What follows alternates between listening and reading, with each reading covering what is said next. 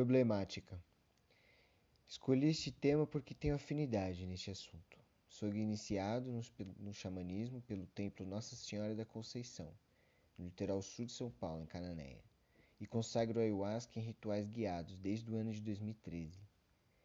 Vou tentar funilar esforços para aproximar o máximo possível a nossa percepção e entendimento para o que nos interessa acerca da disciplina do direito penal. A cura espiritual com substância alucinógena caracteriza sim o crime de curandeirismo, previsto no artigo 284 do Código Penal e também no artigo 2 da Lei Antidrogas de 2006. Podemos entender que a ayahuasca é uma bebida fermentada, união entre jagube e chacrona, que é raiz e, cipó e planta, água e fogo tradicionalmente usada em cultos ou cerimônias religiosas ou indígenas. Tendo isso em vista, o próprio artigo 2 da Carta Antidrogas não se caracterizaria crime, justamente pelo fato de seu uso ser voltado para a prática religiosa.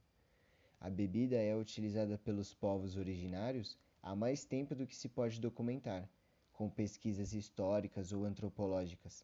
A política antidrogas é recente, face à utilização desta medicina da floresta. Temos resguardado na nossa Carta Maior, em seu artigo 5, inciso 6, a liberdade de crença e de prática religiosa. Ainda é possível verificar também no artigo 225 do texto constitucional, em seu parágrafo 1, que a manifestação das culturas populares, tradicionais e originárias, neste caso a indígena, será garantida em pleno exercício do direito. Isto significa dizer que o consumo da bebida para fins religiosos e cerimoniais é autorizado e resguardado pelo Estado de Direito, desde que o uso não seja recreativo e seja guiado por alguém responsável e preparado para tanto.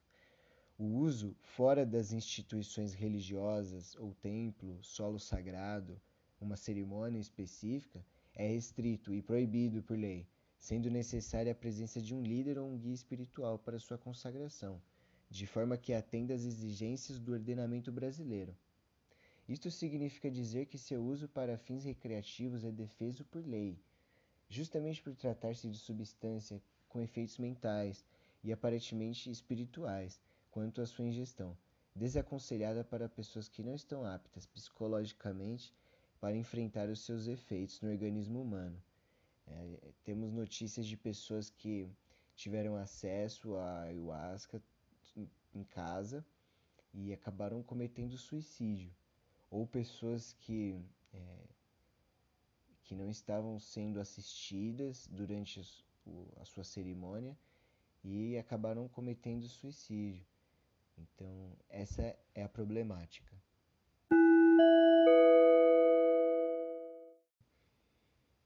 Comunidade científica e a ayahuasca. O parecer da Câmara de Assessoramento Técnico-Científico sobre o uso religioso da ayahuasca foi solicitado pela demanda número 1 de 2004, em 24 de março de 2004, sendo apresentado na terceira reunião do CONAD, em agosto de 2004. A seguir, a gente apresenta uma síntese do documento a qual nos referimos.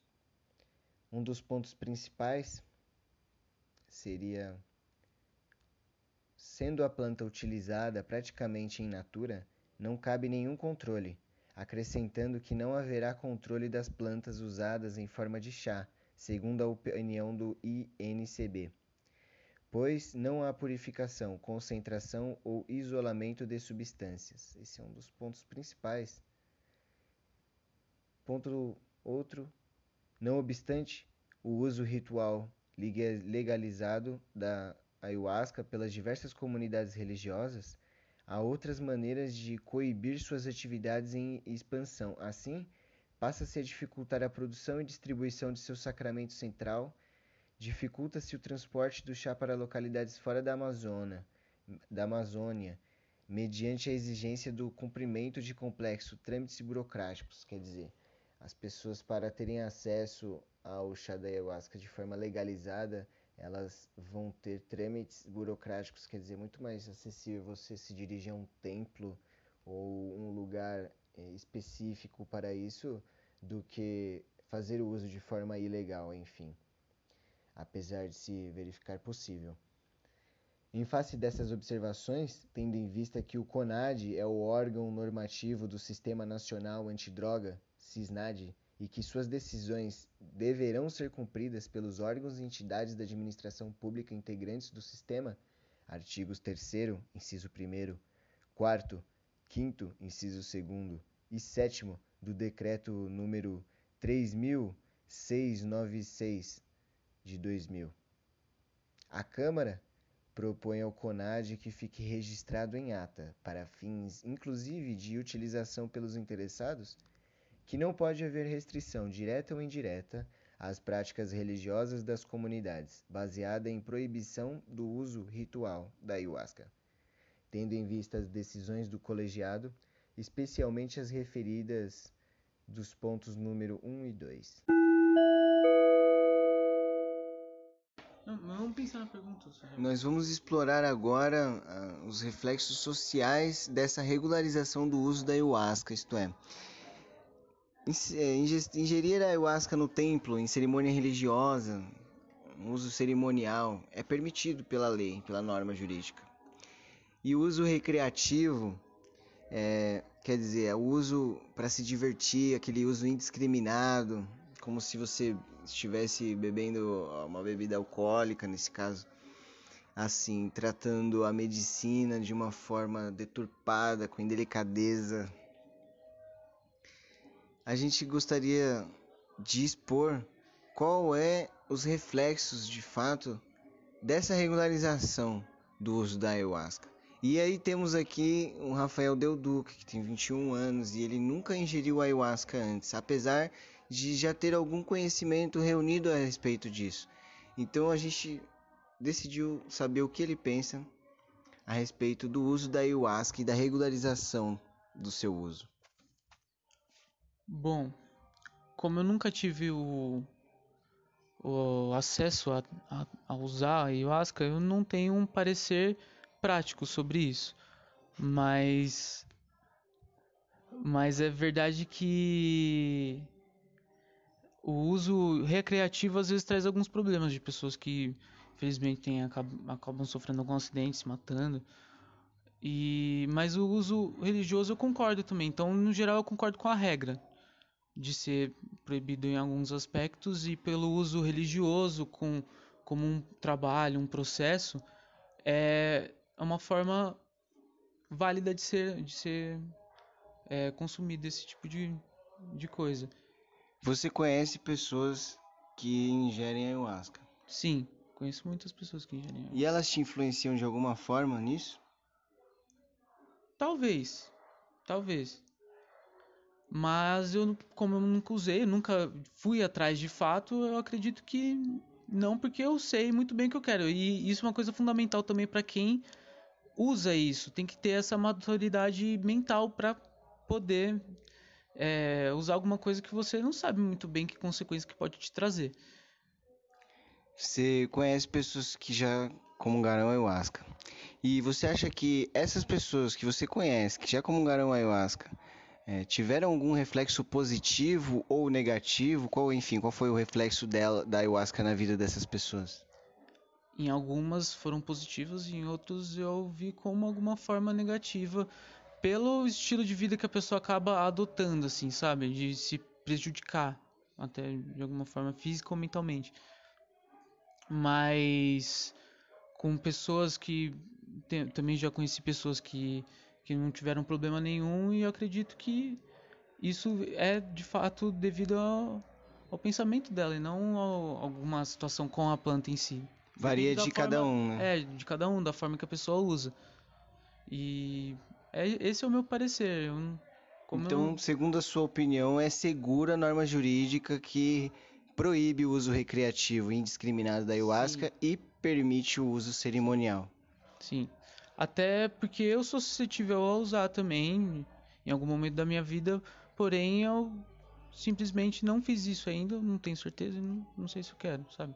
Certo. Em contraponto, temos, por outro lado, o Aleph Rodrigues, com 26 anos, e este sim consagra a ayahuasca e ele vai nos contar um pouco sobre como ela nos influenciou na sua vida. Ah, a ayahuasca me influenciou em modos muito positivos na minha vida.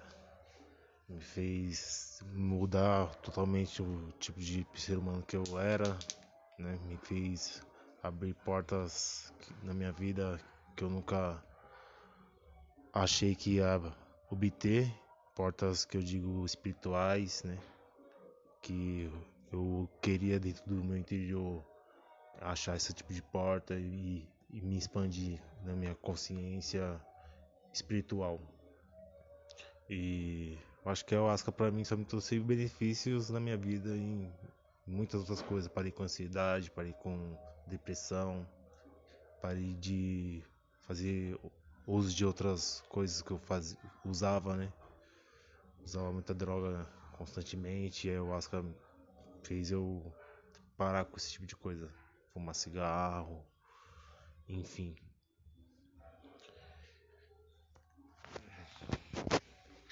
E você acha que essas mudanças foram positivas para você? Sim, foram positivas. Só encontrei coisas positivas.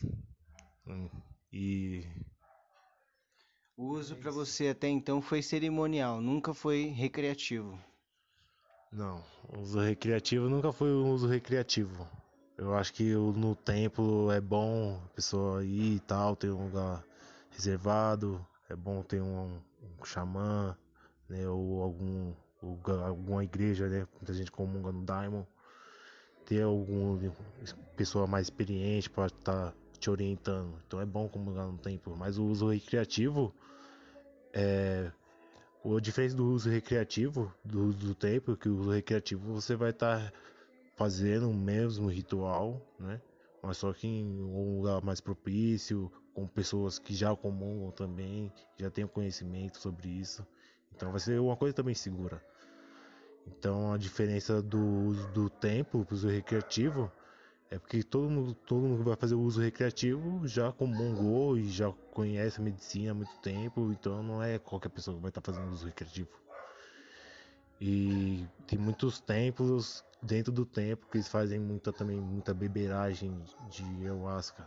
Então, que muitas pessoas fazem em templos assim carregam energias negativas. Então, quando você vai em templos, você vê que você sente uma coisa positiva, você se sente mal. Então, no uso recreativo, você não pode se sentir mal com esse tipo de coisa. Porque às vezes as pessoas que estão no tempo têm uma energia mais carregada, tá ali para fazer um trabalho de limpeza. E quando você comunga ayahuasca, você fica com consciência expandida, com chakras abertos. Então você acaba captando esse tipo de energias dentro dos templos, porque são muito cheios, muito lotado e tem muita gente que, que eu digo assim, vai fazer beberagem. Tem muita gente que está ali que não tem um conhecimento sobre a medicina mesmo, sobre esse lado espiritual. Então muita gente tem gente que vai ali para fazer beberagem, para ficar louco, que acha que o chá da ayahuasca é loucura, mas não. É um chá espiritual. A pessoa que vai ali tem que ter realmente ciência que aquilo é um ato religioso. E no uso recreativo as pessoas também estão fazendo o mesmo ato religioso. Levam seus tambores para florestas, um grupo de menos pessoas. E o uso recreativo eu acho mais certo do que o uso em templos desconhecidos, templos que você sente que a energia de outras pessoas que você não conhece não vai te fazer bem. Tem alguns templos então que não dá para confiar e que não fazem o uso cerimonial correto da ayahuasca, então. Então seria um lance de fiscalizar os templos e a maneira como eles fazem e procedem com seus rituais para de fato saber se as suas cerimônias são verdadeiras. Não, é do tipo fiscalizar os templos. Os templos eles fazem realmente uma cerimônia verdadeira, mas as pessoas que, que frequentam, como todos os templos, como a igreja, tem gente que está ali com uma, uma fé ora faz, faz oração ao contrário para muitas pessoas. Tem gente que vai no candomblé também para procurar mulher, homem. Então também tem gente que vai no tempo xamânico com outras intenções. Então, os líderes espirituais eles estão ali para ensinar um caminho de luz, ensinar realmente o caminho certo a ser seguido.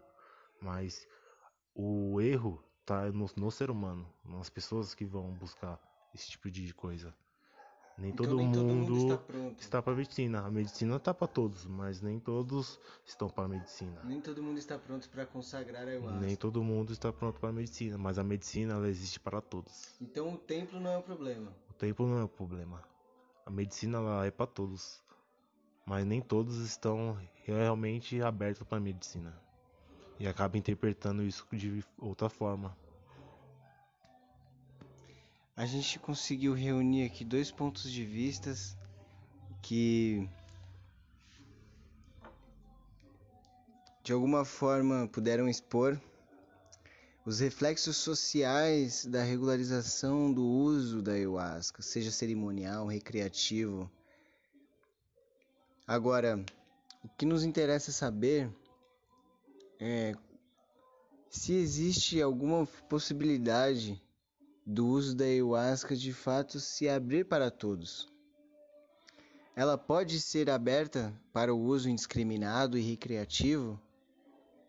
Temos aí uma reflexão no sentido de que a medicina está para todos, mas nem todos estão para a medicina. Porque é, o chá do ayahuasca não é que nem uma cerveja que você toma. Você pode tomar várias cervejas. Não tem o mesmo efeito, é muito mais forte. É um outro tipo de substância que às vezes pode causar algum efeito mental negativo em você. Pode deixar reflexos, né, na psique do ser humano que mal instruídos não serão pos reflexos positivos, não serão benéficos depois da ingestão da medicina. E com tudo isso a gente nota que há sim uma certa fragilidade nessa regularização porque embora seja proibido o seu uso recreativo, as pessoas acabam tendo sim acesso à ayahuasca, mesmo de forma ilegal. E aí temos relatos de pessoas que chegam a suicidar-se e também temos relatos de pessoas que acabam fazendo rituais saudáveis, instruídos de forma personalíssimas pelo próprio grupo ou por si mesma, dentro da própria casa. E isso nos faz refletir que a sociedade precisa se preparar para a medicina. O uso da ayahuasca nesse caso. As pessoas, né? As pessoas, a sociedade como um todo, as instituições como um todo, o costume e como a forma que o preconceito se instala na mente e como a gente recebe essas eu, ideias. Eu concordo com o que você falou antes sobre a fiscalização.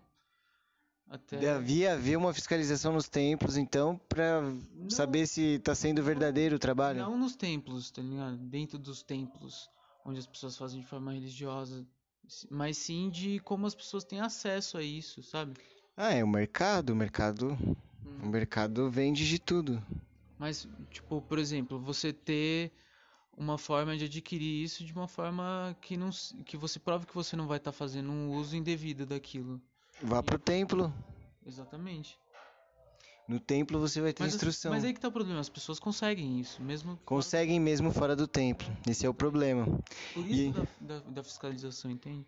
E o nosso trabalho também poderia refletir no sentido de como as pessoas poderiam ser responsabilizadas por esse acesso ilegal à ayahuasca. Isso quer dizer, poderia ser enquadrado como na lei antidrogas? Mesmo não sendo uma droga? Não é uma droga, não ao meu ver, eu não vejo como uma droga. Não é tido como uma droga. Sim, é uma. Não, droga não é, deve ser discriminado desse ponto. Porque o pessoa que busca é o Asca é pessoas Mas que a, não é questão de, de discriminar de... o. O uso recreativo, é, o uso indiscriminado. Não, não, a substância, discriminar a, a, planta, que é simplesmente uma planta. Não discriminar é, a substância, é, mas o seu uso o deturpado. Seu uso, exatamente. A planta não tem nada a ver com o que a gente faz com ela. A gente que faz mau uso, a gente que tem. A gente que sofre as consequências certo. no final das contas. Isso tudo é, deixa aí uma reflexão de aspecto jurídico quanto à norma e como ela reflete nas nossas vidas. Assim como o Rafael expôs, ele nunca consagrou a ayahuasca, nunca bebeu de fato o chá, popularmente conhecido. E o Aleph, que por outro lado também é praticante da doutrina e ingere ayahuasca periodicamente e expôs os seus motivos e formas que ela influenciou a sua vida. Isso tudo nos deixa a reflexão então de que a norma é boa por um aspecto e maléfica por outro. Pessoas que estão aptas a consagrar de fato e estão prontas para isso acabam sendo coibidas pela regra e não têm o seu uso autorizado dentro de casa, apenas no templo, em cerimônias. Embora essas mesmas pessoas também tenham acesso ilegal à ayahuasca estejam suscetíveis à aplicação da norma penal. Por outro lado, as cerimônias estão asseguradas por um tipo de impunidade ao estarem permitidas diante das suas cerimônias religiosas a conduzir trabalhos com o uso da ayahuasca.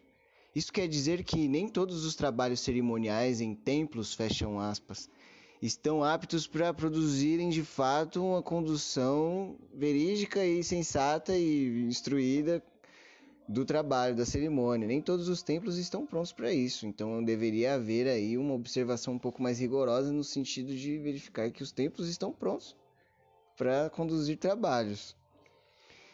E é isso. Conclusão.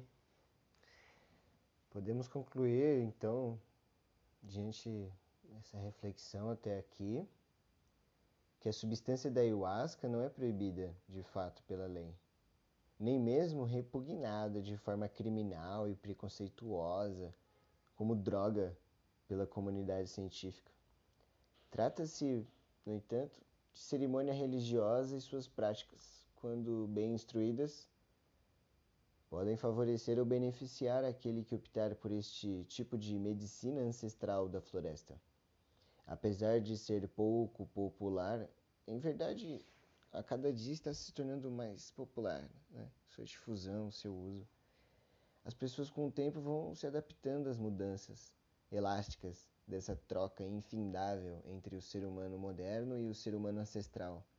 Há muito para ser absorvido do antigo mundo tais como o conhecimento sobre as plantas, as ervas, suas propriedades terapêuticas, seus usos em cerimônias religiosas e suas consagrações em rituais de passagens espirituais.